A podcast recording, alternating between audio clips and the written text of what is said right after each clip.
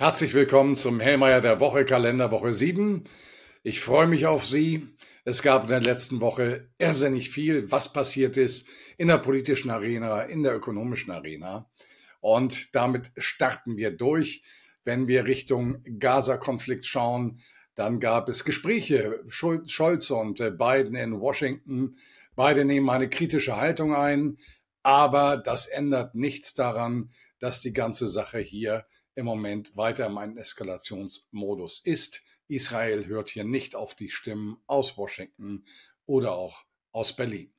Das ist negativ. Die Ukraine-Krise läuft weiter. Tucker Carlson hat mit Putin ein äh, langes Interview geführt und die Quintessenz aus diesem Interview ist faktisch ein Angebot in Richtung Verhandlungen über die Ukraine-Krise seitens Moskaus und auf der anderen Seite auch ein Angebot, Energielieferungen Richtung Europa durch die gegebenen offenen äh, und derzeit nicht benutzten Pipelines seitens Moskaus aufzunehmen. Inwieweit das dann angenommen wird, sei dahingestellt.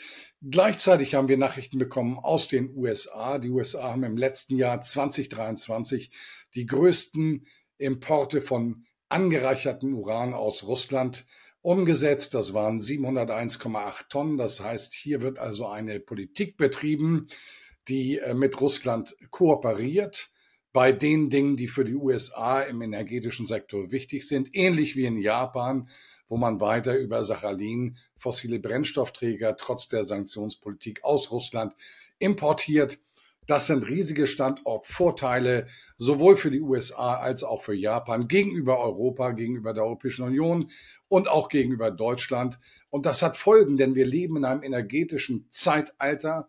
Ohne Energie geht nichts. Und das Thema Energie ist für die Standortqualität von höchster Bedeutung. Dann schauen wir auf Deutschland. Da gab es diverse Nachrichten. Die Deutsch-Amerikanische Handelskammer hat eine Umfrage gestartet. 91 Prozent der deutschen Unternehmen, die in den USA tätig sind, sehen eine Ausweitung des Nettoumsatzes in den USA, also eine positive Entwicklung. Und 75 Prozent dieser Unternehmen wollen verstärkt in den USA investieren. Ein Problem, das wir in Deutschland haben, denn hier hat es eine Ebbe, wenn es um Investitionen geht, wenn es um die Erhaltung des Kapitalstocks, der uns alle ernährt, den Staat beim Einkommen, genauso wie die privaten Haushalte. Ähm, was steht sonst aus Deutschland im Raum? Äh, es steht im Raum im Moment, dass das Entlastungspaket für die Wirtschaft, das so bitter notwendig ist, halbiert wird. Und der Chef des IFO-Instituts, Herr Fust, hat dazu klar eine Ansage getroffen, die ich vollständig teile, dass das ein Debakel ist. Denn das, was dort am Ende übrig bleibt, 3,2 Milliarden, sei nichts anderes als ein Tropfen auf den heißen Stein. Und das sehe ich ganz genauso. Es geht darum, den Standort Deutschland nach vorn zu bringen. Und damit wird das definitiv nicht erreicht. Dann gibt es eine Untersuchung des ZDW und das unter, unterstreicht nochmal die Standortnachteile Deutschlands. Wir haben hier bei den Steuerbelastungen einen Spitzenplatz. Frankreich, Italien, Großbritannien, USA sind hier alle attraktiver. Und es ist einfach Ausdruck dafür, dass ein Handlungsdruck seitens der deutschen Politik gegeben ist, um diesem Standort die Qualität zu verleihen, die notwendig ist, um erfolgreich sein zu können, um den Status des Standortes zu erhalten, um den Wohlstand hier zu stabilisieren. Ähm, Positiv anzumerken ist, dass am Wochenende Herr Lindner, unser Finanzminister, ein Konzept zur Stärkung des Standortes für das zweite Quartal angekündigt hat. Wir sind gespannt, was dabei rauskommt. Es muss ein großer Wurf sein, denn die Nachteile, die Deutschland als Standort gegenüber dem Rest der Welt hat, sind markant. Da reden wir von Infrastruktur, IT-Infrastruktur, Energiepreise, Versorgungssicherheit, genauso insbesondere nachdem US-Präsident Biden jetzt die langfristigen LNG-Lieferungen mit Fragezeichen versehen hat. Also, wir sind gespannt auf dieses Konzept. Es muss ein großes sein. Das ist die Kerngröße. Dann schauen wir kurz mal in den fernen Osten nach China. Wir bekamen letzte Woche die Preisindizes, die Verbraucherpreise minus 0,8 Prozent im Jahresvergleich, die Erzeugerpreise minus 2,5 Prozent im Jahresvergleich. Also das sind Grundlagen, die der People's Bank of China, der Zentralbank Chinas, alle Möglichkeiten in die Hand spielen, zu stärken, die Ökonomie zu stärken. Die Prognose derzeit des IWF 4,6 Prozent Wachstum im laufenden Jahr. Damit ist China, auch wenn es ein niedriges Wachstum ist als in den Jahren zuvor, einer der Wachstumstreiber der Weltwirtschaft.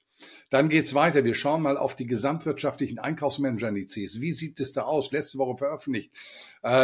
Großbritannien führt im Westen mit 52,9 Punkten, also deutliche Expansion. USA 52,0, deutliche Expansion. Dann kommt die Eurozone 47,9, klare Kontraktion. Dann kommt Deutschland 47,0. Unterstreicht nochmal die Notwendigkeit des Konzeptes für Deutschland. Dann die äh, Einkaufsmanager-Indizes der Baubranche. Hier die Eurozone rückläufig 41,3, starke Kontraktion. Deutschland 36,3. Dramatische Kontraktion. Auch hier Ausrufungszeichen für Handlungen seitens, strukturelle Handlungen seitens der Bundesregierung, um dieser Entwicklung Einhalt zu gebieten. Europäischer Einzelhandel minus 0,8 Prozent im Jahresvergleich. Deutschland super Aufträge in der Industrie plus 8,9 Prozent im Monatsvergleich. Aber Großaufträge nicht extrapolierbar. Insofern, wir freuen uns über dieses Datum, aber es ist nicht nach vorne extrapolierbar, ist die Kerngröße. Äh, dann die Industrieproduktion im Jahresvergleich Deutschland minus 3,13 Prozent unterscheidet sich dramatisch von dem, was wir in den USA und Großbritannien sehen. Inflation. Äh, die Erzeugerpreise der Eurozone mit minus 10,6 Prozent positiv Vorlaufindikator auch für die Verbraucherpreise Deutschlands. Verbraucherpreise ähm, bestätigt bei 2,9 Prozent plus im Jahresvergleich der niedrigste Anstieg seit Juni 2021. Also das klingt alles recht angenehm. Die Märkte, ich habe in der letzten Woche gesagt, ich erwarte Stabilität. Genau das haben wir gesehen an den Aktienmärkten, Rentenmärkten, eine leichte weitere Zinsversteifung. Ähm, und damit schauen wir auf den Datenkalender in der laufenden Woche. Wir bekommen äh, am Dienstag äh, um 11 Uhr den ZTW Economic Sentiment Index hier einen Anstieg erwartet von 15,2 auf 17,5. Ja, Haken dran, die, äh, der Lageindex soll etwas schlechter ausfallen mit minus 79 nach minus 77,3. Haken dran. Dann am Dienstag die Verbraucherpreise aus den USA erwartet nach jetzt 3,3 Prozent im letzten Monat für den Berichtsmonat 3,0 Prozent Entspannung. Daumen hoch. Bei der Kernrate ein leichter Rückgang von 3,9 auf 3,8 Prozent erwartet. Mittwoch geht's weiter mit Verbraucherpreisen in Großbritannien. Hier eine andere Richtung, zuletzt 4 Prozent, jetzt erwartet 4,2 Prozent. Großbritannien hat bei der Inflation, wie gesagt, die schlechtesten Karten im westlichen Kontext derzeit. Dann geht's weiter um 11 Uhr mit der Erstschätzung des BIP der Eurozone erwartet im Quartalsvergleich eine Nullnummer, im Jahresvergleich eine Plus 0,1, hebt sich ab, positiv von Deutschland, aber ist eben auch Ausdruck einer faktisch prekären Situation. Industrieproduktion, auch um 11 Uhr, erwartet im Monatsvergleich für die Eurozone minus 0,3 Prozent, nach zuvor minus 0,3 Prozent. Im Jahresvergleich eine Besserung, das sind Basiseffekte, minus 4,1 Prozent nach minus 6,8 Prozent. Aber das Bild im Vergleich zu den anderen westlichen Regionen schwach.